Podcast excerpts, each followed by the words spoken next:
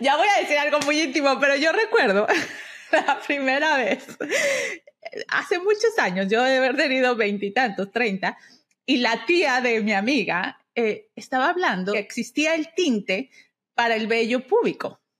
No. Y, yo, y yo en ese momento yo decía, pero ¿para qué? O sea, ¿por qué te pinta? O sea, que no era rosa o azul, ¿no? Es que debe ser muy raro ver claro, canas ahí. me dijo, porque salen canas. Y yo, y yo, y yo que en ese momento yo le decía, Ay, yo sé. No, yo no quiero llegar ahí. nadie nunca me lo había dicho. Y me decía, bueno, sí, así como te salen canas en el pelo, te va a salir. Ay, Y- no, y me de- muero. Ok, bienvenida Eso a esta sí. información. Gracias, te lo agradezco, pero voy a tener pesadillas hoy.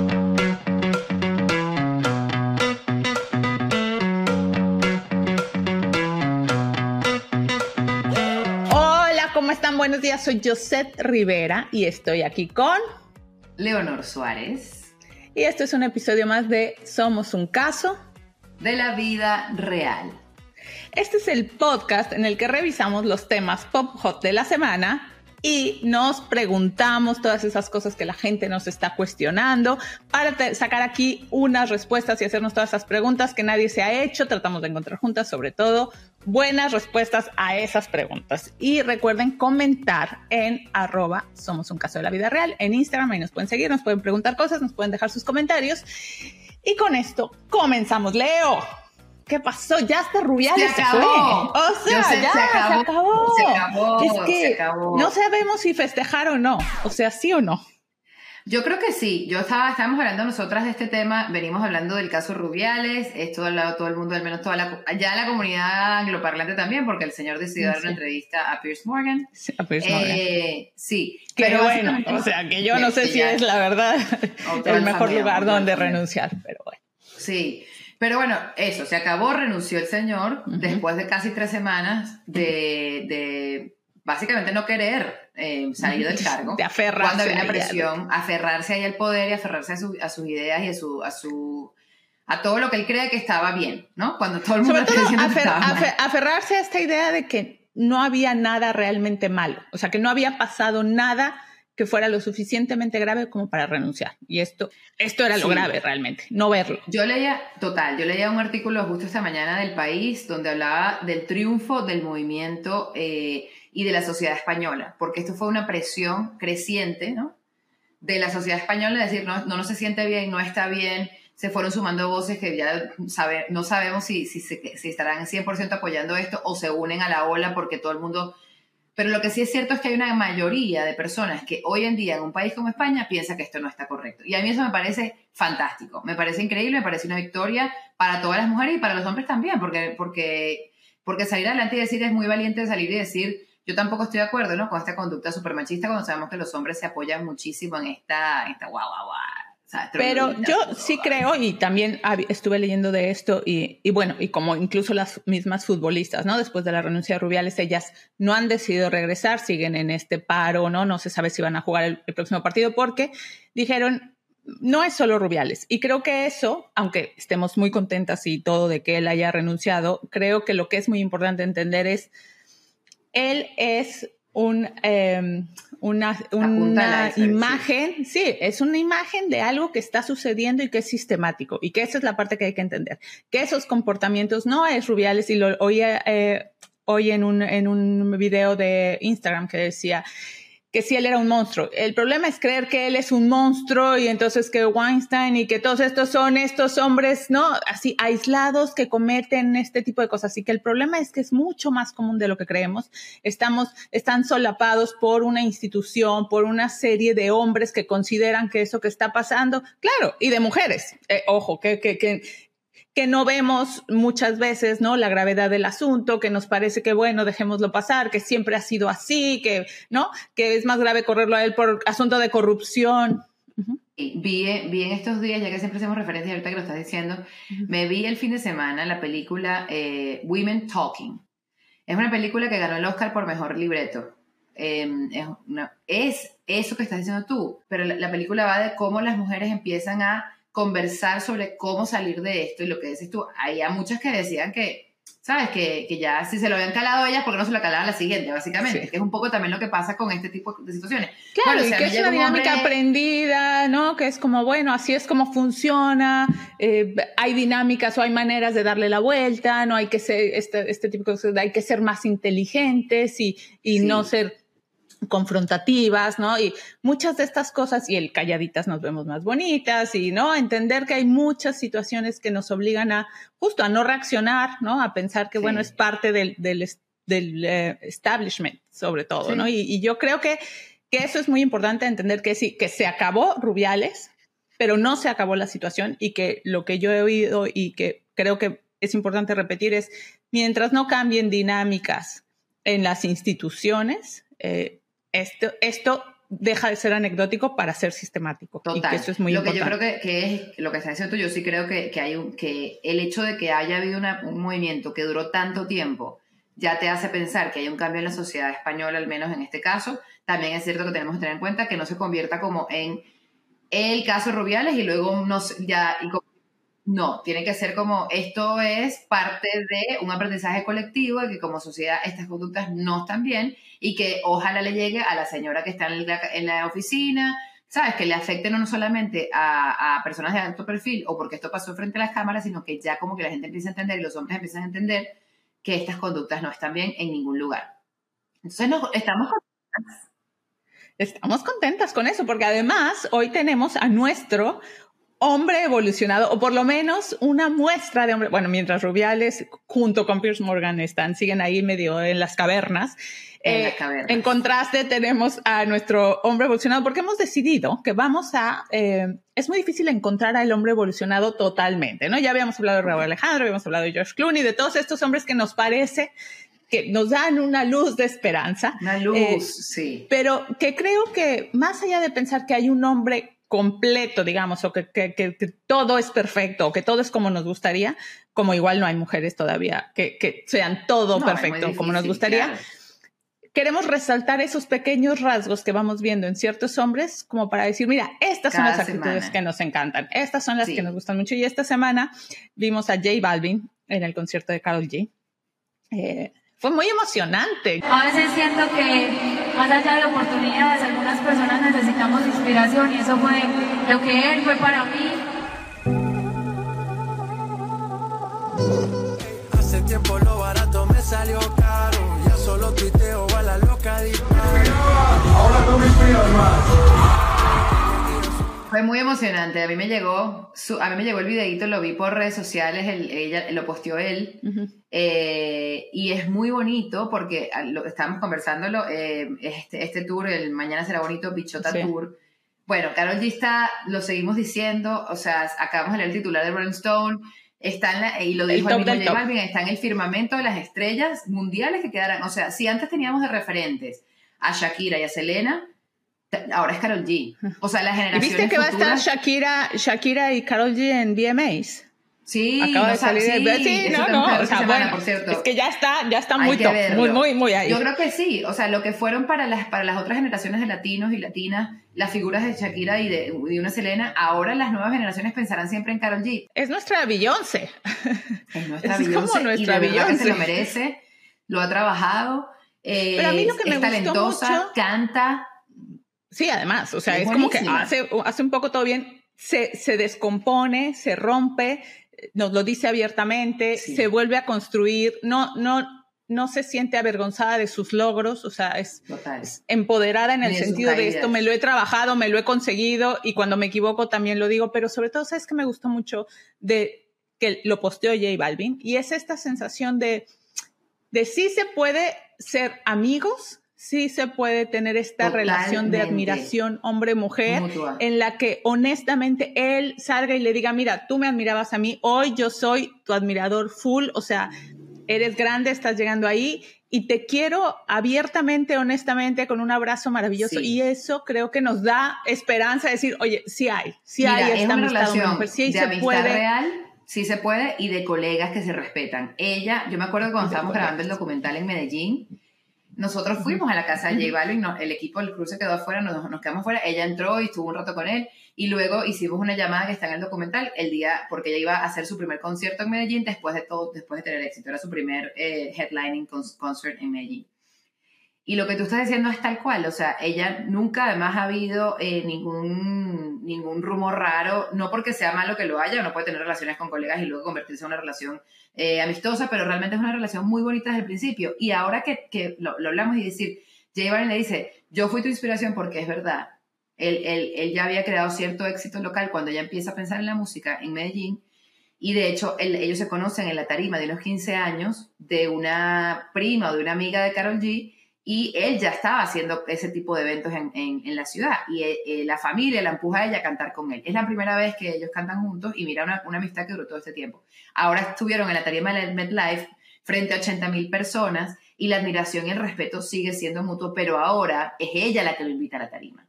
Y eso Claro, es increíble. Pero sobre todo es ella que está, digamos, si tendría, si pudiéramos ponerlos, ¿no? En comparación, ella está No, arriba ella de él. está, ella está Y arriba, ella el reconocimiento de él, porque vamos, J Balvin ha conquistado muchísimo y por supuesto abrió Sí. puertas y por supuesto llegó y estuvo en el en un. J Super Balvin Bowl. fue el primero, y, creo o sea, yo, de, fue- los, de los claro. grandes crossover del reggaetón. De los o sea, del- porque él fue el que empezó a hacer, él salió en el concierto de Beyoncé en Coachella, Sí, él empezó a hacer todos estos tours de, de programas de y en el y en el y en el um, en el Super Bowl también estuvo en el él, Super Bowl ¿no? con J-Lo. Claro, pero también es como que hay un, hay un factor aquí, ojo, que no lo podemos dejar de decir, de white- un poquito lo que llaman whitewashing del movimiento, que, que tenemos que decirlo cuando hablamos de J Balvin, que es, bueno, él, él cruzó ciertos puentes también porque, según dicen algunos, este, su- es un hombre blanco, es mucho más, este, digamos, eh, estética. como- Bueno, pero ante ese Sí. argumento po- podría haber sido más fácil Maluma, digamos, porque tiene mucho más no, no, de la características. camada, ¿no? no, claro, pero digamos, de la camada, De de, la los que son de verdad, digamos. de la camada colombiana, ellos lo, han,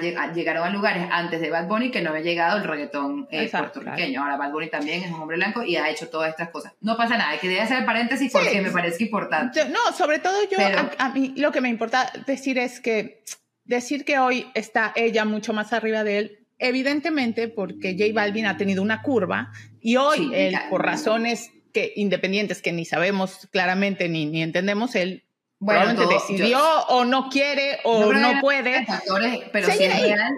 Claro, el documental que no le salió bien, tuvo un Sí. hijo, todas esas cosas que le pasan a la gente y definitivamente su carrera no está donde estaba hace unos años, 2018. Y que probablemente tampoco necesita estar. O sea, creo que él llegó, conquistó ciertas cimas y Puede sigue ser, teniendo no un, sabemos, reconocimiento. Ahora creo que viene con un, ahora viene creo que viene con un nuevo álbum que fue lo que vi, o sea que no creo que esté muy tranquilo quedarse en su casa por el resto de la No, vida. no, a lo que me refiero es que creo que este, este subir y bajar es natural, pues. O sea, no, no, Sí. no necesitas, no podrías, o sería muy complicado. eh, eh, Bad No. Bunny, que lleva mucho tiempo arriba, pero también probablemente en algún momento Bad Bunny caiga y luego vuelva a subir. claro. O sea, creo que es natural. Pero sí es impresionante ver hoy a Carol G ahí y él hacerle este reconocimiento, ¿no? Muy honesto, muy, a, a mí me pareció eso, a él, si tuviéramos que darle un reconocimiento, es esta capacidad de decir, hey, mira, tú me estás enseñando y a mí, eh, y yo hoy te admiro a ti, ¿no? Y a mí eso Y me tener la posibilidad en cuanto sí, sí habla muy bien de él como, no sé si una figura, digamos, Como hombre evolucionado. A nivel, ro- a nivel romántico, pero sí es una, una, una- un rasgo de evolución reconocer que eh, una persona que era tu seguidor o tu seguidora o tu, Claro. digamos, tu pupilo, tu pupila, ahora porque sí tenían una relación un poco así, ¿no? Eh, Él era un poco en la guía de, Sí. de ella, un faro en, en su, en su carrera. Y ahora él asumir en tarima y decir, ahora yo te admiro a ti, es un acto muy Y sobre humilde. todo, es importante que- es mujer, ¿sabes? Porque Y que es creo mujer, que es eso, el, el- el lugar que ha conquistado Carol G no es fácil porque es un lugar dentro del reggaetón, una industria muy Sí. masculina, muy machista también, y en la que ella se ha ganado este lugar y que llegue Sí. alguien de la altura de, de J Balvin y le diga, Total. hey, sí, hoy tú estás en las estrellas, es que... que es la verdad. Ella está en, una, Claro. ella está en la, en un lugar a mucha distancia de cualquier otra mujer en el género urbano. Pero a mucha distancia. Que no es lo mismo que entre los, entre los hombres. Pues tienes J Balvin, tienes Bad Bunny, tienes, incluso el mismo Anuel tiene su gran segui- su, Sí, unos sí. segui- unos seguidores muy grandes. Da- Daddy Yankee, este, Nicky Jam, Wisin y Yandel. Hay un grupete inmenso de hombres. Y la única las mujer que está a ese nivel es Karol G, y mucho más arriba, porque ella está más arriba que un poco Tom, pero es la única que está realmente con una distancia importante. Entonces, sí, sí, de verdad, kudos para J Balvin que le, que le dio su, su, su reconocimiento, y lo más para Karol G. O sea, lo más. Y, y- y te digo esto de que, que sea mujer es importante porque eh, en otra de las cosas que vimos esta semana es que estos señalamientos a las mujeres siguen siendo constantes y, y no quiero, eh, o sí, ponerme feminista, pero no quiero que parezca que todo lo estamos viendo como, ah, pobre, las mujeres siempre están siendo señaladas, pero es que cuando te pones a leer, ¿no? Y los titulares y la prensa dices, o, o sea, es muy evidente que hay un tratamiento sistemático distinto para las mujeres. Y esto es por el caso del divorcio de Sophie Turner con Joe Jonas, ¿no? Que, Joe bueno, Jonas. eh, Joe Jonas de los Jonas Brothers, ¿no? Que yo no Joe Jonas es de los. Jonas Brothers, que fueron, no es que seamos los super seguidores, pero fue un caso que vimos esta Sí. semana. Ellos, bueno, super pop stars, hermanos, conservadores además. Y luego ella, ella es Sansa Stark. Quien vio Game of Sí. Thrones sabe perfectamente quién es Sophie Turner. Y ella es, eh, bueno, actriz, este, justo está haciendo otra serie, se casaron hace cuatro años, era como una de estas parejas bonitas, Sí. digamos, de la No, industria y, del, y si del espectáculo. a eso, era super, la pareja súper bonita y como que la- el storytelling del, de los matrimonios era bonito, porque ellos son tres hermanos y acuérdate que uno de ellos, bueno, tiene un matrimonio de hace mucho tiempo con su esposa y su, una familia. Luego está Joe Jonas, que se casa con Sophie Turner, y está eh, el tercer hermano, que creo que es el menor, ahorita lo podemos revisar, que se casa con Priyanka Chopra y esta gran diferencia de edad, que se llaman 13 o Ah, 14 claro, años sí, de- sí, que él es, él es más chico que. Priyanka y que también es otro de estos matrimonios medio de ensueño. O sea, todo, todo ensueño suena súper bonito. Sí. Hasta que llegan los rumores de divorcio, que como suele suceder en estos casos, eh, TMC, eh, la página esta de, paparazzi, etcétera, pues Nos viene con los sale con, sale, sí, sale con el chisme que además, como decimos siempre, para bien o para mal, TMC es muy acertada y por lo que tiene un sistema, ¿no? De, de, de verificación probablemente, ¿no? De, de paga que cuando dice algo es que está muy convencido de que las cosas son ciertas, entonces casi siempre le creemos. El caso es que ellos eh, están en, en este divorcio, ella tiene 20, cuando se casaron, ella tenía 23 años y el 30, ¿no? Eh, y tienen dos niñas. Pero lo que sale a la luz no solo es que, bueno, están, están haciendo los trámites de divorcio, sino que eh, TMC dice que él en, la, en el feeling del divorcio pone que es porque sus estilos de vida son muy distintos y no, no van de acuerdo, porque el estilo de vida de ella es de party mom o party girl. Y como que Meaning- dice un party lifestyle. Sí, exacto. Y como entonces que luego sale esa información que ella va de fiesta. Bueno, yo te voy a decir la verdad, si tienes 23, 24, 25, hasta los 30, 30 y pico, no sabes. lo que pasa es que lo que nos llamó la atención es que en todos lados era entonces ahora los, los titulares de la de niña tomándose unos shots de tequila, los titulares no sé qué. Y es como que, mira, eh, hubo un artículo muy bueno que decía, ahora Joe Jonas siente lo que sienten las mujeres con los hombres. con- que también me pareció, me pareció interesante, porque es como que, mira, cualquier persona, cualquier parte de la pareja puede tener, puede tener una personalidad un poco más outgoing, pero históricamente los hombres siempre han podido hacerlo y las mujeres ahora pareciera que con este Claro. motherly idea que tenemos de cómo deben ser las mujeres, no pueden ser la persona que Claro, está en la calle. ella, al tener dos hijas, no podría estar de fiesta. O sea, porque le dejaba a los hijos a él, como bueno, en cualquier caso, si, él, si estás en una pareja, él. pues eh, uno cuida a los niños y independientemente de quién sea. Y si, y si en el acuerdo matrimonial es que uno sale de fiesta y el otro se queda en casa, bueno, ya decidirán cómo funciona. Pero sobre todo, creo que es este señalamiento, ¿no? Como que ella está mal por, por, Sí, por estar por querer porque entonces teniendo dos hijas. se cuestiona su papel de mamá y sobre todo entonces empezamos a sacar todas estas fotos de ella con shots eh, de fiesta que además, Sí. o sea, podrían ser en cualquier momento en la Navidad de hace no sé cuánto y, y resulta que estos son como pruebas de que ella está de fiesta y yo incluso había leído un artículo de algún momento cuando ellos empezaron a salir que hablaban de sus personalidades y ella decía que ella era mucho más tranquila que él, ¿no? Entonces, este, Mm. Este, esta declaración de TMC, que puede ser cierta o no, que claro, ya salió también él en su último concierto a decir que nada, que, que cualquier cosa No que leamos nada que, que no ha salido de su boca. Exacto. Sí. un poco para, supongo, bajar estos rumores, porque se volvió de repente como la historia en la que ella ya Sí, estaba siendo señalada. mal, además una, a una mamá joven, digamos, o sea, y no porque la juventud esté atada al, al party, pero sí ofrece, honestamente yo no soy la misma que, que salía, como dice Miley Cyrus, I'm not young, I used to be young. Porque una ya no aguanta.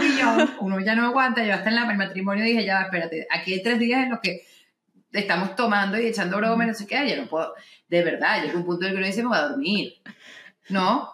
Pero entonces como, es como yo sí creo que tiene que ver un poco Y con, dos niños, además. Y con dos niños.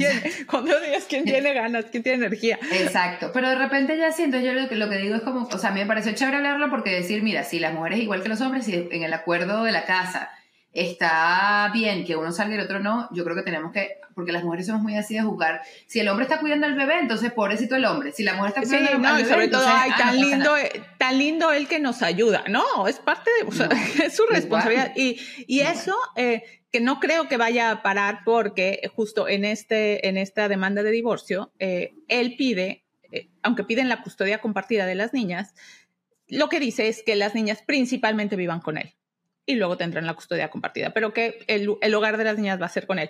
Y estoy segura que esto va a dar pie a todavía más porque cuando un papá se queda con las niñas, parece que lo natural es que los niños en un divorcio se tengan que quedar con la mamá, porque sí, porque es random, ¿no? Y yo creo que ahí habría que revisar también un poco estas ideas que tenemos, ¿no?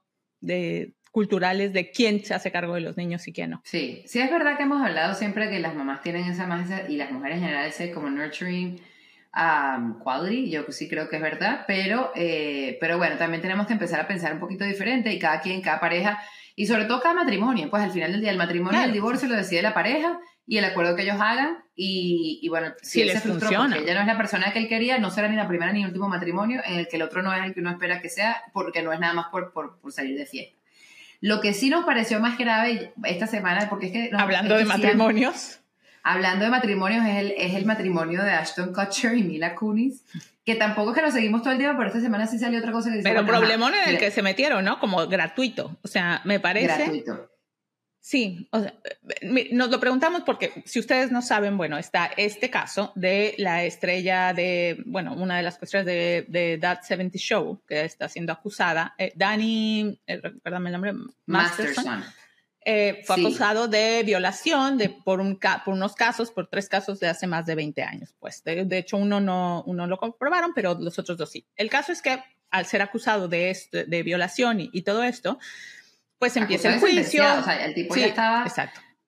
Sí, sí, o sea, eh, lo habían encontrado culpable y bueno, empieza el juicio y se está esperando la sentencia. En este esperar la sentencia, al parecer los abogados de él piden a los amigos, no solo a Ashton y Mila, que obviamente compartieron con él en ese programa, sino a los amigos del acusado, cartas como de recomendación, digamos, para exacto, que le mandas al juez para decirle que esta persona, bueno, que el juez considere todos los aspectos del, del, del, acusado, digamos, a la hora de elegir una sentencia o a la hora de, a la hora de definir sí, la a, sentencia. a la hora de elegir el tiempo de la sentencia, sobre todo porque ya sí, una vez que te hayan culpable, que eso normalmente lo hace un jurado, quien decide los años y la severidad de la sentencia sí es el juez. Entonces estas cartas iban dirigidas al juez, que por cierto era un juez hispano porque tenía apellido hispano. Que nada, fun fact. Este, pero, eh, pero bueno, le, le estas cartas. Y a mí me recortó, digamos, estas cartas, no sé si tú recuerdas, pero cuando pides la ciudadanía eh, en Estados Unidos, también en algún momento te piden cartas. Ah, bueno, eh, cuando pedí la ciudadanía tuve que pedir cartas de estas como recomendación, ¿no? Personales de gente que te conoce o que te conoce desde hace muchos años que hablan de tu calidad como persona, digamos, y, bueno, quién define si te dan la ciudadanía o no, eso es parte como de tu expediente, ¿no? Y, al parecer, Igual que antes en los trabajos te pedían cartas de recomendación. Sí, cartas de recomendación. Como que, sobre todo en este caso tengamos en cuenta que, que sí, el, el, el, el, acusado, digamos, el condenado es un actor, pero sus amigos son actores con mucha influencia, entonces no son cualquier carta de recomendación, estamos hablando de personas que, que su nombre pesa en la, en la, en la mente de la gente, por, bueno, esperemos que no es bueno, efectivamente no pesó en este juez, pero que sí, teniendo en cuenta que quiénes son, podría ejercer un poquito de presión. Claro, porque la, la o sea, si me, a mí me recomienda Obama, pues evidentemente el peso de la personalidad de, de quien me recomienda, pues tiene, tiene eso, ¿no? Una, una carga, vale más que, que me recomiende Leonor con todo lo que uno quiere Leonor, pero... Con todo lo que nos queremos, pero... El punto es que ellos al recomiendan, bueno, recomiendan, hacen estas cartas para, para, para el acusado, que después salen a la luz porque eh, los periodistas, encuentran, bueno, al final un periodista lo publica en su Substack o estos nuevos como blogs. Y ahí se arma el escándalo, porque obviamente cuando sentencian a alguien por violación, ¿no? Que otra persona, que además es famosa y conocida, y que además tienen una organización eh, contra el abuso, etcétera, etcétera, salga a defenderlo o a decir, pues que es buena persona y que si lo meten a la cárcel, pues que sus hijas, su hija creo va a sufrir de que él no esté. O sea, toda una serie de cosas que todo la bien carta, porque... Nosotros la leímos, claro, la carta que nosotros la leímos ayer es una carta donde cada uno escribe de manera individual que conocen a este, a este, a este señor, este personaje, eh, desde hace años que además él ha sido un, un defensor, eh, o digamos, una persona antidrogas completamente cuando lo acusan de haber drogado a estas mujeres para violarlas, que además de eso ellos eh, sentirían plena confianza en dejar a sus hijos, incluida una hija, eh, con él. Realmente sí va directo a los, a los temas de la sentencia, ¿no? O del caso. Claro, claro. Y estas cartas, lo que se, no sé, ellos, evidentemente ellos no esperaban que se hiciesen públicas, estas cartas eran supuestamente privadas, en secretas, digamos, al juez, pero eh, los, periodistas obtienen el expediente y las publican. Entonces, estos, este par ha decidido publicar un video que es peor que la carta. Exacto, porque mira, si la carta era cuestionable, eh, y ahí nosotras incluso tuvimos este intercambio en el decir, si mañana a mí o a Leonor la acusan de un delito de abuso, que, en este caso es uno de los más graves, ¿no? Que en este momento, sobre todo en este momento histórico, te acusan de abuso. Y a mí me preguntan, ¿puedes dar una carta de recomendación para la sentencia de Leonor? Yo probablemente me lo pensaría diciendo, claro, porque yo la conozco, yo no tengo miedo a dejar a mi hijo con ella, pero evidentemente tampoco conozco un pasado, yo la conozco desde un y momento. Que la gente tienen, las personas tienen, digamos, y tienen eh, derecho también a la, que uno nunca espera que un amigo de uno tan cercano, o sea, uno tiende a negar que un amigo de tan cercano este, sea culpable de estos delitos, aunque hayan sido, digamos, yo no estaba en esa posición, pero sí me acordé del, ¿te acuerdas del podcast que tú me recomendaste de Suave?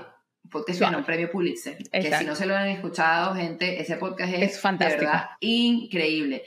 Bueno, hay un momento en el que a él, spoiler alert, lo acusan, una su novia, cuando él ya, de una vez que que él ya estaba libre, su novia o la, la pareja que le había escogido lo acusa de, de violencia, no, no, de abuso sexual, lo acusa de violencia, de pegarle, algo así, y le pone una denuncia. Y la periodista que lo había seguido durante todos estos años y que era su se encuentra en una posición, y si era su amiga, se ha convertido en su amiga, se encuentra en una posición muy complicada de decir, ¿qué hago? Porque además ella había sido víctima de violencia, violencia doméstica, y entonces ella decía, yo tiendo a, como yo también soy así, yo tiendo a proteger a la mujer y ponerme a la mujer de manera inmediata y automática. Pero no todos los casos son así. Entonces, en este caso, del podcast, luego además se comprobó que esta mujer había mentido y que él no había hecho nada y que ella tuvo que decir, antes de saber los hechos, ella tuvo que tomar la decisión de decir, le creo o no le creo a mi amigo, le creo o no le creo a la persona que yo conozco. Y entonces esto fue, y ella decidió creerle a él, le dice, yo te creo, estoy contigo, I have to go blindly porque no tengo, no, no, no, vi lo que pasó. Y luego resulta que era verdad, que era mentira que él le había pegado a esta mujer. No es el mismo caso de este, porque aquí hay una sentencia, lo cual aquí es el, sentencia. la cosa que... Eh, sí, Y, bueno, tampoco, no, no, tengo claro si él es un, eh, si es confeso, pues al final no, está la sentencia, las pruebas, pero no sé si él es confeso, pero sobre todo, también entender que si es algo que pasó hace 20 años, que no, no es que caduca o no, no es que ya por eso eres inocente, pero que quizá eres una persona distinta de esa cuando cometes un delito a los 20. También ha podido pasar, no sabemos. También ha podido pasar que no seas un delincuente toda tu vida, que cometiste un delito a los 20 y luego tienes una vida, es como los que se escapan y se van a vivir a un pueblito perdido en el centro de Estados Unidos y luego son grandes personas y tienen un delito de hace un millón de años ahí. Es que ellos siendo figuras públicas, figuras públicas que, que, que tienen sobre las cuales las personas tienen una expectativa, porque lamentablemente es así, o sea, es así, la gente, igual que se identifica contigo, espera cosas de ti, el no ponerse del lado de las víctimas, sino ponerse del lado del victimario, aunque sea su amigo, porque en este caso es su amigo, genera, genera un poco una cosa rara, porque si sobre todo, La esposa Es- también escribió una carta para, para Claro. defenderlo a él y nadie le está diciendo nada a la esposa.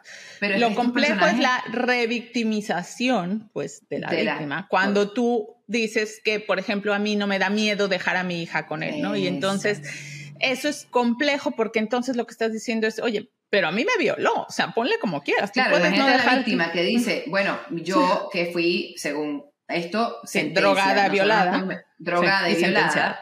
Y, y sentenciado el tipo culpable, sale Mila Kunis a Ay, apoyarlo. sí. ¿Cómo se sentiría la, la, la- la víctima aquí, no? O las víctimas que han estado en situaciones Claro, porque- yo porque, creo que por ellos supuesto, no es- No hicieron bien. Yo Yo, creo que creo que ellos- sí. Yo creo que ellos no, no han debido escribir esa carta, empecemos por ahí. Y luego entonces salen a defenderse en un video que es peor que la carta porque en el video no Exacto, se porque ven mira, yo empáticos. todavía creo que el de la, que la carta, o sea, te la puedes cuestionar, ¿no? Te lo puedes. Sí, yo creo que podrías tener incluso Se argumentos. pero es cuestionable. Sí, exacto, es cuestionable y podrías incluso tener argumentos para decir por qué lo hiciste. Pero cuando ellos salen con esta eh, justificación, lo empeoran todo. Eh, además Todo. salen con este como, como demacrados, como eh, este falso, me siento muy mal, We are aware of the pain that has been caused by the character letters that we wrote on behalf of Danny Masterson. Que es como, no, no es que no hayas dormido en tres días, o sea. A mí me da mucha risa lo que tú me mandaste de, de la PR, que es muy La graciosa. PR, que la una, amo. una chica que tiene una Color cuenta de. PR, como hace parodias de cómo, cómo sería un equipo de PR para estos casos de, de, de Hollywood. Yeah, but then you guys posted that video. Sure. Yeah, that apology. We can use that word.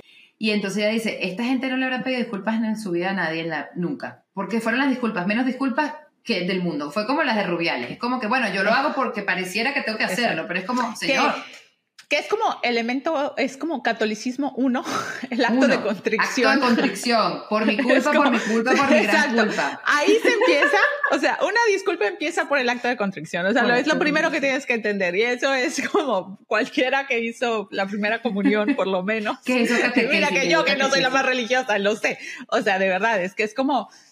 Pero en este caso, y que probablemente seguiremos oyendo, hay, hay muchas otras cosas ahí, porque se habla mucho de que eh, tanto el, el violador como la gente que, que mandó estas cartas pertenece a la Iglesia de la Cienciología, que sabemos que en Estados Unidos Además, es muy poderosa. ay, Dios. en Estados Unidos es muy poderosa y que al yo no parecer sé estas este cartas... de la vida, de- honestamente, Sí, después de, de haber visto, que yo no sé si la, tampoco lo han visto, pero es tremendo documental, Going Clear, en HBO, que habla de la cienciología y habla del caso de cómo esta gente hace grooming. Bueno, yo no sé cómo todavía a estas alturas de la vida todavía hay gente que está en esa iglesia. Pero no solo que está ahí, sino que, que- que está permitido, que no hay, o sea, que eh, evidentemente el nivel de poder de, un, de una iglesia como esta, Lo que yo no entiendo es cómo sigue habiendo gente que crea en este tipo, sobre Claro, todo porque lo te voy a cosa, es que- yo sé, el- la cienciología, cuando te pones a ver los fundamentos teológicos de la, de la cienciología, es una comiquita. Sorry con Es la que- gente que cree en la cienciología, pero no, de verdad eh, que eso es lo que te iba a decir, que a diferencia de, de las religiones De las- eh, más establecidas, las en las que, que son instituciones, pero que además tienen escándalos y que obviamente minan ¿no? su credibilidad y todo Claro, esto, pero tienen en el caso de la digamos, cienciología, la metodología misma de la... De la, es, de pues, la- es muy cuestionable, que ese es el punto, ¿no? Es muy problemática. Digo, yo aquí es, es- un tema muy complejo, ¿no? Sin duda. Sí, no, pero vamos lo que es teología, cierto- podríamos empezar claro. la teología, mira que Joseph tuvo trabajo en el Vaticano. En el Vaticano, miren que les puedo contar ciertas cosas. No, pero es cierto que es importante decir que estos casos que salen y que nos parecen muy extraños, ¿por qué ellos mandan una carta? ¿Por qué no sé qué? Hay, o hay Sí. quien dice, o hemos leído, muchas explicaciones que tienen que ver con que tanto el que está acusado como los compañeros como forman parte de la cienciología y entonces se ven obligados, digamos, a Una apoyarse. secta. Entonces, bueno, eso es, eso es lo que se dice por ahí. Yo sé, lo que no es indefendible ya, porque sí es defendible, le pregunté a mis amigos, en este fin de semana de, de familia, De boda. hablamos... Tuvimos boda. Por eso la cara de Tuvimos boda. Que se ve muy eso- bien, está eso- recuperadita, pero, pero han sido días. Tengo los difíciles. ojitos más chiquiticos, tengo los ojitos más chiquiticos. Hicieron un, un brindis ahí en una, en una, ¿cómo se llama esto? Un brewery de, de cerveza. Entonces resulta que estábamos hablando y ya después de unas cervezas ahí, no sé qué, y ahí ya que agarramos confianza, llega entonces... yo no sé por Importante. qué aquí estábamos, importante, que estábamos hablando y dice, no, en serio, ¿por qué los hombres se tienen que tocar tanto, literal, las bolas? O sea, ¿por qué Y entonces, ¿por qué, ¿por qué tienen que estar todo el tiempo como tocándose, agarrándose? Y ojo, hay hombres que lo hacen más y es súper desagradable, guys. Honestly, yo por eso lo estábamos diciendo, ¿por qué tienen que estar en ese plan? Es como que uno está acomodándose todo el tiempo los, los, senos o esté acomodando, ¿sabes? Sí, no es que no puede pasar, sí no puede pasar, pero no es que esto todo el tiempo en ese plan. Y entonces nos empezaron a preguntar y uno de ellos salió a hacer su argumento, porque claro... Su teoría, toda una teoría. Es que ellos, sí, sale como que ellos tienen, ¿sabes? Ellos tienen, es como que no está, no, no se ha diseñado todavía la ropa interior adecuada, no hay un sostén para las bolas.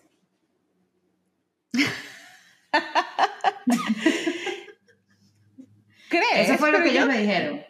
Yo creo, bueno, yo creo que también tendría que ir probando nueva ropa interior, porque ese argumento, mira, te lo, te lo compro, porque ese argumento era muy válido cuando se usaban los boxers, los típicos boxers. Ajá. Eh, ¿Sabes? Estos de, de- señor con los que ahora duermes, como los que trae Selena Gómez en el video, con los que uno duerme. Claro, esos boxers que hay quienes los usan. A quienes no les gustan, y te lo digo porque, bueno, a eso me lo han contado en primera persona, es que dicen que tienes literal las bolas al aire. O sea, como que aire. la- se te están moviendo todo el tiempo y entonces es como muy incómodo tener como todo, que, que podría ser como Ay, que cuando yo me lo imagino sin- y debe ser horrible. O sea, yo Sí. me pongo en su lugar y digo, honestamente, pobrecito. porque Claro, pero la después pierna llegan y la cosa. Claro, pero después llegan, ah, por- porque además, obvio, por, por la constitución física de las cosas, sudan. Que esto es como cuando las mujeres tienen mucho busto y te suda la parte de abajo del busto. También. Si no tienes brasier, etcétera, mujeres que se sienten muy incómodas, exacto. Bueno, pero con esto nacen estos, estos nuevos, este, mm, ropa interior, briefs, que son como los que tienen más licra, o sea, los que tienen elástico, Yo sé, pero no los que usan. se El problema paran. es que no y- los usan. Ah, Yo honestamente bueno, no sé por qué. pero es que, digo, porque este Yo tipo no sé de qué no calzoncillos que son como los Y de además son son los de, bonitos, los son de. Beckham, claro, como Beckham, exacto. Esos por qué pegaditos de licra que le pregunta. separa y le levanta la parte al muchacho y se la tiene acomodada. Bueno, porque dirán como algunas mujeres que no usan brasier que les aprieta, ¿no? O sea, a Ah, algunos les claro, gustará les más la libertad de movimiento, pero esa libertad de movimiento implica que se le estén agarrando. Yo creo, yo creo que más es una cuestión también cultural que nadie nunca los ha regañado por estarse agarrando, porque parece natural, ¿sabes? O sea, nadie Sí, nunca les dice, déjate ahí. O sea, yo como mamá, o sea, sí, si mi hijo se agarra, le digo, que hay que "Parce, decirles, suéltate eso, o sea, O sea, no es agradable ver a la gente tocándose sus partes íntimas todo el rato, pues. No lo es. No lo es. Sí, sobre, sobre todo no sabes hacia dónde mirar, ¿no? Es como, es como estos momentos incómodos en los que dices, "Ah, me río, hago un comentario, finjo que no me di cuenta, porque se está acomodando. Sí, no, no Sí, sé. sobre todo hay hombres es- que lo hacen mucho. Pero a mí me gustó, a mí me gustó poder hablarlo y capaz de entender un poquito, porque sabes que es chévere, es chévere que ellos se sientan en- con la apertura de que uno no los está juzgando, sino que realmente hay una curiosidad genuina. Porque honestamente uno ve esta conducta y lo primero que hace es no te toques ahí, no te toques, pero, pero ¿cuál es el problema? Pues tiene que haber un Claro. problema, una situación También tendrían, que poner, también tendrían que ponerse talco para que no sude. Porque Yo he visto que eso es Sí. una- sí. esa es una Y tú solución. sabes que me que le- parece, es una solución. Tú sabes que a mí me parece interesante porque, porque yo he hecho la pregunta, como que ¿dónde aprendiste? De verdad que los hombres, o sea, y las mujeres, necesitamos, eh, Convivir. hasta para ese tipo de cosas, convivir con, convivir, tener, Tener hermanas y tener hermanos. mucho. Mira, me pasó con una persona con la que hablé, en todas estas grupos de gente que vi este fin de semana, había muchas tías y muchas señoras grandes, ¿right? Y me dice, y esto viene al caso con lo que tú, que pronto yo sé, tú empezar a escribir sobre esto, eh, no sé si lo puedo decir. Sí, sí, sí. Ok, Les les que vas a escribir, porque... que- Voy a escribir sobre menopausia, les voy a contar que tengo una serie de columnas sobre menopausia que me parece súper interesante y yo estaba hablando con una, una persona ya mayor, en sus 70 años de hecho, y me dice que, en que cuando ella estaba pasando por la menopausia, ni siquiera su ginecólogo o su ginecóloga le dio información sobre, por ejemplo, un lubricante y no sé qué, y que fue muy difícil para ella vivir los años de, meno- me- me- de menopausia sin tener esta información porque además tenía una pareja y había como una situación en la que ella no podía tener intimidad y no sabía qué recursos, no había recursos, no había información cuando, lo- cuando salía de... de- Bueno, pero, de- de- y- Te lo o sea, digo, iba al consultorio a hablar de un problema, digamos, íntimo, o sea, un problema Sí, de- eh, fisiológico, pero que también tiene una repercusión íntima y no había opciones, no, no había ese tipo de apertura. De Y yo creo que y con todo, hoy sigue siendo súper restringida esa información. Pues te lo Sí. digo yo, que bueno, que mira, que busco en internet, que, que, que no me considero alguien que no esté ¿no? Eh, enterada de ciertas cosas. Yo misma Sí, me quedé un poco como, ¿y esto qué? ¿Qué se hace con esto? ¿Qué está pasando? Y me encontré con que del otro lado tampoco sigues sin recibir mucha información. O sea, te tienes que aplicar en este ir a buscar específicamente a los expertos en, porque parece que con la menopausia es, es un mundo desconocido para... para es un mundo para- desconocido. Y yo Pero creo que ahí entra... entra Como eso, esas Ujú. partes fisiológicas, perdón, eh, incluso esta parte de los hombres. O sea, me parece que vivimos en Claro. universos tan separados. Y yo te lo digo porque yo recuerdo cuando mi hijo empezó a ir al baño, a orinar. Y que yo, en mi, que obviamente no tiene un papá, pues yo le enseñé a orinar, digamos, eh, pues parado, pero entonces yo le decía, agarra papel de baño y limpia. Papelito. Sí, un papelito y límpiate porque si no mojas el calzoncillo y huele mal. Y bueno, yo hacía pues todo lo que en mi cabeza me parecía que era lo lógico, ¿no? Hasta que una vez un amigo me dijo, no, pero ¿por qué? ¿Por qué hace eso? Y dije, bueno, no sé, porque pues yo supongo que es así. Me dijo, no, los hombres no hacen eso. Y yo, entonces, ¿qué hacen? ¿Y entonces? recuerdo que me dijo, pues los hombres se sacuden. sacuden. Claro. Y dije, ¿cómo va a ser eso? Me dijo, claro, los Horrible. hombres no se secan, se sacuden. Y me decía, enséñale. Y yo, no, ¿cómo le voy a enseñar eso? Me decía, ¿qué tú nunca has visto? Y yo, pues no, porque honestamente, por más que Bueno, mi no lo ven las películas que hacen como así. Exacto, Que uno lo ve en las así. películas, pero yo no me meto al baño con, o sea, no sé, no es Claro. algo que, que, que tenga Es que tan por eso claro que cómo funciona. sobre todo los hombres y las mujeres que nacen sin la figura paterna o las mujeres Sí. que no tienen esa relación con su mamá, yo creo que es importante porque más allá de, de- de gender fluid y todo lo que tú quieras, Ujú. en la parte fisiológica, sí hay cosas. A mí me lo dijo, o sea, lo del tema del talco, yo lo veo ahorita en la casa por todo. Sí. en- y yo pregunté, ¿cómo aprendiste? Viendo a mi papá. ¿Quién le va a explicar a un niño que se tiene que poner talco si no es el papá que vive de eso todo el tiempo? Igual Claro, que la mujer, exacto. cuando el tema toda la parte de la menstruación, que, que, que el cuidar eh, los días en los que te va a venir la menstruación, el, el tipo de el tipo de, de, de toalla, de tampax, las opciones que tienes para esto. Y que yo por eso siempre digo que los, luego ves, que los hombres hasta- que tienen hermanas, ajá, aprenden mucho más, que, que es normal, que te ve las hormonas, que te sientas mal, que te marees, que te den dolores de vientre. Hasta yo digo, yo lo veo hasta, hasta a- eh, la higiene en general es algo que uno aprende cuando viéndolo de tu, Sí. de tus de tus personas con las que convives. Y luego también Claro, y, yo que, creo que, y que uno- luego al estar en pareja te das cuenta que hay, hay cosas que, que en tu familia son normales o tradicionales y que en otras familias no, y entonces empiezas a entender que se funciona de manera distinta, pero sí creo sobre todo que este universo femenino-masculino, y a mí yo por eso siempre he dicho que ten- un hombre con hermanas más o menos de la misma edad tiene un universo eh, mucho más Sí. amplio, porque es eso, porque le da la posibilidad de eso, de ver a su porque tu mamá, cuando eres hombre, tu mamá o cuando eres niña, tu papá no es un referente del mundo masculino, porque eso, tú no veías a tu papá si se ponía talco, no, pues básicamente, pues probablemente lo hacía, pero no es parte su de tu... mundo íntimo. Es- Exacto, no es parte de tu mundo. En cambio, con Pero tus yo sí hermanos... veía a mi mamá, Exacto. claro, con los hermanos sí, con los hermanos con los sí hermanos sí, porque los hermanos, cercana. eso, te duermes juntos eh, a los 13 años y probablemente le manchas la cama y el hermano dice, no, pero yo bueno, creo que sabes". una, by the way, creo que hablando de hombres evolucionados, una característica de un hombre evolucionado es un hombre que baja la, el, el, el to- la, la, la cosita del toilet, el aposento, por ti. Cuando hace, hace pipí y lo baja. Coño, Claro. ¿sabes por qué? Porque te pasa que cuando vas en la madrugada al baño te ha pasado que te sientas y te Sí, estás sentando en, en- en el agua prácticamente. Eso pasa. Que nu- Eso me nunca ha he entendido, nunca he entendido por qué no la baja. Nunca he entendido.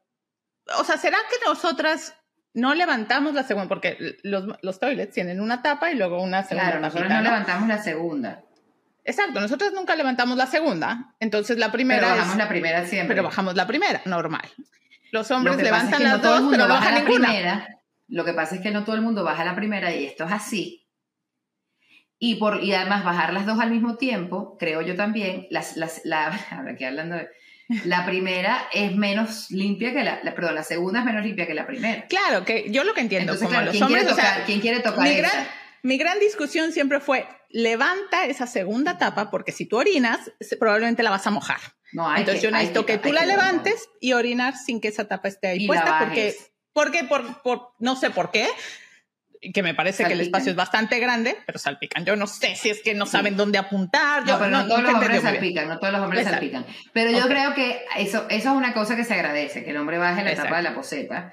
Y lo otro es, yo sí creo que también, a mí cosas que me, que me, que me, que me, y yo- aquí hablamos de, de convivencia más Ujú. entre hombres y mujeres. Yo, por ejemplo, no soporto, y esto es súper íntimo, pero yo no soporto cuando no me gusta, cuando, cuando uno no debe tampoco mostrar a los hombres necesariamente, oye, sí, me, ¿sabes? Toda la parte íntima de menstruación, eso. A yo a mí me hasta me molesta como los papelitos de las, de las toallas y eso. O sea, yo los envuelvo, o sea, que no se vea, eso, que eso no se vea, no tiene por qué verse. Aquí, ¿sabes? Dejemos la papelera retro. lo más limpia posible, ¿no? Yo sí soy un poco retro, pero yo voy, yo voy baño, yo voy baño de, de- de visita y, veo, muy- y veo- lo veo y digo, no, no quiero, Eso es muy no. cultural, ¿sabes? Porque yo recuerdo haber tenido eso, 13 años, 14 años, y que probablemente pues, eso tenía la menstruación. Y en mi casa mi hermano tiene 6 años más que yo, por lo cual sus amigos pues rondaban los 20, digamos, por ahí. Si yo tenía la menstruación y entraba al baño de mi, en mi casa había dos baños y el baño de abajo era el de visita. Si yo entraba al de abajo y me cambiaba la toalla y dejaba eso que tú dices, el papelito, El o papelito simplemente el envoltorio, nada ya abierto ni El nada, sino el envoltorio, no, envoltorio, nada, el el envoltorio. envoltorio, algo así, él me decía, no dejes tus toallas, no dejes Yo eso de ahí. Yo le decía, ¿pero por qué? Yo Y me decía, porque yo no quiero que mis amigos sepan que estás menstruando. Porque era obvio que era yo. Y ojo, claro, eras tú. Y, y- y supongo A mí lo que, que, bueno, pasa es es que me parece... Sí, Sí, yo como que es yo demasiada información. Él lo veía como demasiada, información. información. Que, que eso no ayuda a naturalizarlo, eh, ojo, porque si no, si ellos nunca lo ven, no, lo No, porque yo- yo naturalizamos. creo Pero que- es cierto que no, yo tampoco yo quiero creo que- ver sus calzones en el suelo solo porque usa calzones. O sea, que Exacto, lo- o sea, sabemos que todos vamos al baño, sabemos que todos nos... Yo sí soy un poco más como también, así como tu hermano, o sea, como que trato de, no es que me horroriza, pero trato de que, de que, igual que, igual que, o sea, que yo creo que la parte, sobre todo el tema, para mí los hombres, las parejas deben tener baños separados y que esos sean espacios en los que no convivimos. Yo también creo que los es lo ideal. baños separados, yo más que las camas separadas, yo Es dormir con alguien esto perfecto, pero el baño, Sí, yo también creo que son espacios muy íntimos y que no importa el, bueno, no sé, no importa el nivel de convivencia que tengas, no importa cuántos años tienes No de conocer a alguien, yo creo que no hay importa. espacios que son privados y que no... Y sobre y todo yo- porque están asociados a género. O sea, yo podría compartir Sí. el baño con mi hermana todas las veces del mundo porque vivimos las mismas realidades, porque nos pasan las mismas cosas. Yo sí creo que tiene que ver con, estamos hablando de eso, de aprendizaje, el apoyo del grupo femenino, el Sí. apoyo del grupo masculino, Sí. son realidades diferentes. Y en cuanto- fisiológicamente hablando, hay muchas cosas que uno a veces no sabe manejar si no tienes como ese apoyo. A mí me acuerdo que a mí yo le dije a mi mamá, ya yo sé el todo lo que tengo que saber de lubricantes, porque tengo amigas que están en los 50, ya me todas me han y me recomendaron todo para cuando yo llegue ahí. Y me parece fantástico, a mí me encanta. O sea, me encanta porque me parece que son, es información que tenemos que tener. Luego no- es- después uno llega a estas edades perdidos, deprimidos, confundidos, por- con problemas de pareja, porque no sabes ni de lo que te está pasando. Y yo me di cuenta de Yo esto, y como decimos, escribiendo estas columnas, eh, que no tengo amigas eh, más grandes que yo, Mm. no muchas por lo menos. Y entonces no tengo amigas, mis amigas son o de mi edad o son de mi edad o para abajo. Y entonces estaban todas un poco igual que yo, ¿no? Un poco descubriendo lo que pasaba, si la menopausia o lo que fuera. Porque no hay ese referente de alguien que te está dando esta información, que de eso se tratan los círculos de mujeres, que es alguien que te va pasando Ujú. información, ¿no? Que tú conoces, que luego, bueno, hay que revisar que esa información, obviamente, em, Sí, que no digamos, confirmada y que no sean mitos, porque, Sí, porque dentro de esos círculos de mujeres también pasan muchos mitos. Claro, pero, pero la verdad es que me di cuenta que estas amistades intergeneracionales sirven muchísimo porque, porque, porque yo hoy le puedo decir a mis amigas, que generalmente son más jóvenes, hey, esto va a pasar. Esto va a pasar, no te asustes. Ah, estas son las formas en las que puedes llevarlo. Ya voy a decir algo muy íntimo, pero yo recuerdo la primera vez, hace muchos años, yo de haber tenido veintitantos, treinta, y la tía de mi amiga eh, estaba hablando de eh, tinte para el pelo, de, bueno, de que existía el tinte para el vello púbico. No. Y, y yo, y yo en ese momento yo decía, pero ¿para qué? O sea, ¿por qué te pinta? ¿Para O sea, qué? que no era rosa o azul, ¿no? Es que debe ser muy raro ver canas Claro, ahí. me dijo, porque salen canas. Y yo, y yo, y yo recuerdo que en ese momento yo le decía, Ay, yo sé. No, yo no quiero llegar ahí.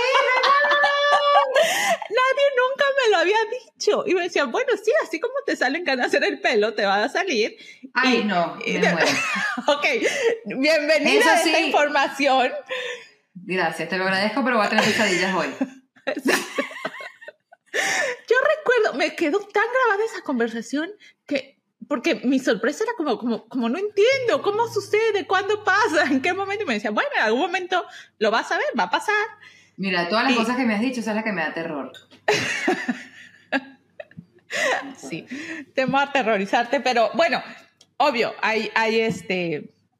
mientras menos, al final del mientras día hay menos, sus remedios, mientras menos hay bello haya, menos- siempre se pueden, posibilidades hay. sí, puedes Pero, verlo. pero sí me parece que es importante. Pero son esas es- cosas que uno a tiene que amigas, saber. que Todas las mujeres que nos están esas cosas. escuchando y los hombres también, búsquense sus amigos porque los hombres luego sufren de las próstatas y tienen aquella... y- bueno, también escuché, es que cuando uno está en familia escucha todos los cuentos. El fin de semana, que, que a los hombres también, se le, cuando con la edad naturalmente la próstata se les, ensa- se les alarga, Sí. right? Y antes le llamaban, era muy alarmante y entonces haría, y automáticamente le llamaban cáncer y tal. Entonces, básicamente lo que dicen es, mira, es normal que a cierta edad tu próstata comience a crecer. Es más probable que te mueras de otra cosa, porque todos nos vamos a morir de algo, sorry por decirlo, que de un cáncer de próstata. Y ya hay como toda una apertura porque antes no tampoco se hablaba de estos temas. ¿no? Claro, porque además Y- para los hombres ir a una revisión, eh, olvidé el término ahora, que no es el el urólogo. ginecólogo, con el, sí, el proctólogo. ¿no? urólogo. O- Sí, o- O el proctólogo, proctólogo. urólogo. Proctólogo, eh, Era, era una de estas cosas eh, terribles, También. este, también que tenían como toda esta carga de género, de, sabes, Eh, cultural, ¿no? Y creo que cada vez más, o esperemos que cada vez más, ellos también tengan esta apertura, porque yo creo que para nosotras, si para nosotros ha sido difícil y es tan, digamos, entre comillas, normal ir al ginecólogo, Sí. para un hombre que eh, se va a esperar a ver, la primera vez que va a tener un médico, digamos, destinado a su género, va a ser a los 50, es que yo ahí 50. te encargo, o sea, por Dios. Claro. Y mira que yo, Si todavía uno le, a todo uno le, la parte de la parte de la visita ginecológica, ojo, Sí. yo tenía una ginecóloga increíble que la amo, que está en Miami, que te la voy a recomendar, es lo máximo, eh, pero luego cuando, por ejemplo, me tocó cambiar aquí, fue complicado, o sea, yo digo, ah, no, ¿quién es, un- ahora? es No sé literal la visita de las siete momento- casas, o sea, hay Es un- que... claro, bueno, ya el primero no voy a ir, el segundo tampoco, voy por, voy por el tercero. O sea, Es que es porque complicadísimo es porque una va enseñándole sus partecitas Todo.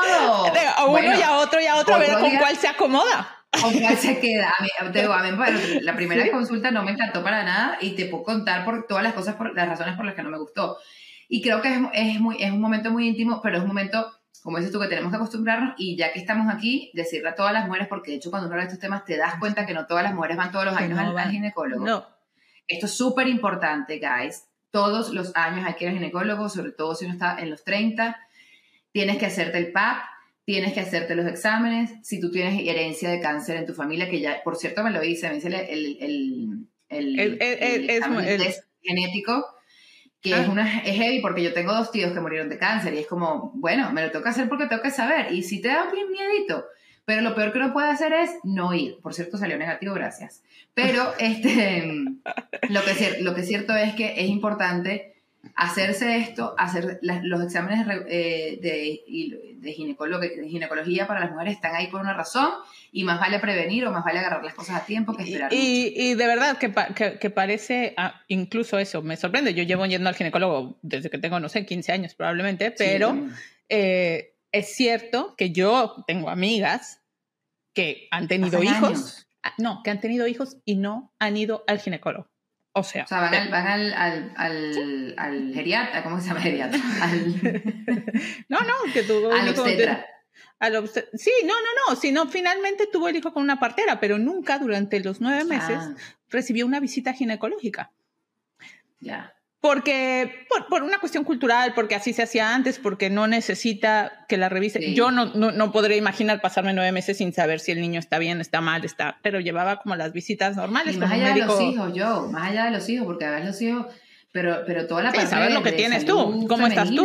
O sea, Sí, el- totalmente. al- El, el- ahorita todos los tratamientos de, por ejemplo, de, mm, de, de cáncer, incluso de útero o, de, o, de cer- o cervicales, son, están mucho más avanzados, se pueden descubrir mucho antes. O sea, lo- creo que tenemos que estar más informadas y las mujeres sí tenemos que ir al ginecólogo todos los días, todos los días, todos los años y ser muy rigurosas con eso, gente. Muy, muy importante. Así Por que, sobre bueno, todo con- pensando que, que, que nos pasa mucho que este no querer saber, luego a, a la larga sale muy mal. O sea, Porque La verdad es es que- es como ir al sí. dentista. A mí me pasó con, con una amiga que, mm, que también buscando esta, la- la- el dating, el speed dating del ginecólogo, porque de verdad que es una cosa seria, me dice, a los lugares más absurdos, en las situaciones más absurdas, sin preguntar, porque además estás desnuda y no sabes muy bien cómo llevar la situación. Guys, we have to, ese también es otro lugar donde hay que empoderarse, en el, en el consultorio. Y es cuando muy las complejo. cosas no es una bien, situación muy compleja, es una Sí. situación intimidante. Eh, Sí. Y no porque los ginecólogos sean buenos o malos, simplemente porque la situación, No, porque la situación pues en eso, sí es, es, es íntima, ¿no? Y, y te Es íntima. sientes muy Vulnerable. vulnerable. cuando estás acostada ahí, eh, literalmente con las piernas abiertas y, y que Yo alguien te está yo hablando. me llevé probando, probando, me estoy llevando a mi mamá o a mi hermana. Prefiero a alguien que esté ahí, ¿sabes? Así como hace uno, como le presento a mi mamá. Porque claro, eh, de verdad, Buenas tardes, señor ginecólogo. Soy, soy Leonor Suárez, tengo, tengo muchos 37 años. pero- años, le presento a mi mamá para que pueda verme mis partecitas. Coño, porque aquí uno se siente ahí todo lo solito en ese, en ese consultorio. Ahí esa cosa fría y esas piernas abiertas. No, no, no. Sí, no. es, No, es no. cierto, es cierto. Mira, Pero yo, bueno. nunca, yo nunca había ido con una ginecóloga mujer, la verdad. Eh, no, no por alguna razón que supongo que tiene que ver incluso con el machismo, pero apenas estoy descubriendo y es cierto que hay una pequeña diferencia en, en cómo sientes Sí el trato hay. con un hombre y con una mujer. Yo no sé si es porque ya, literal, ahora sí, porque ya estoy grande y ya este, siento que, que no sé, que, que las mujeres me entienden mejor. No, yo toda mi vida ha sido, ha sido mujeres, probé con, con hombres en- aquí porque me, no me gustó. Y te digo, la que, la que está en Miami, la voy a recomendar, se llama Alejandra Angel. She's the best. Y tiene un consultorio que parece un spa. O sea, I love it. Yo no quiero ahí que, eh, no sé qué, y el, y el mono mal puesto. No, no, no. no. Si me va a tocar ahí, usted tiene que venir como que si usted va a, de- sea, a, una, a una cosa. Esto es un date. Esto, es, Esto es un date. literalmente un date. Oiga, uno no le va Obvio. enseñando sus partecitas a cualquiera. A cualquiera, véngase bien vestido y véngase, ¿sabes? Al, limpio. Y no hablo solo de personas, limpio, manita lavada, sí, no. claro. Es- lavada, eso es muy importante, sí, sí. O sea, la, la presencia cuando estamos hablando de, de- de momentos íntimos, o sea, si me vas a ocultar los pulmones, a mí no me importa, pero si me vas a abrir las piernas, por favor, un poquito de, de protocolo. Lávate la boca. En fin, con todas estas En recomendaciones nos vamos. Eh, me encanta, me encanta vernos. Recuerden, estamos en arroba somos un caso de la vida real y eh, esperamos sus comentarios y yo te veo la próxima semana, Leo. Muchas gracias. Nos vemos la próxima semana. Cuídense mucho, gente, vaya al ginecólogo. O al proctólogo, o al que o a lo que tengan Besito. que. Bye. Bye.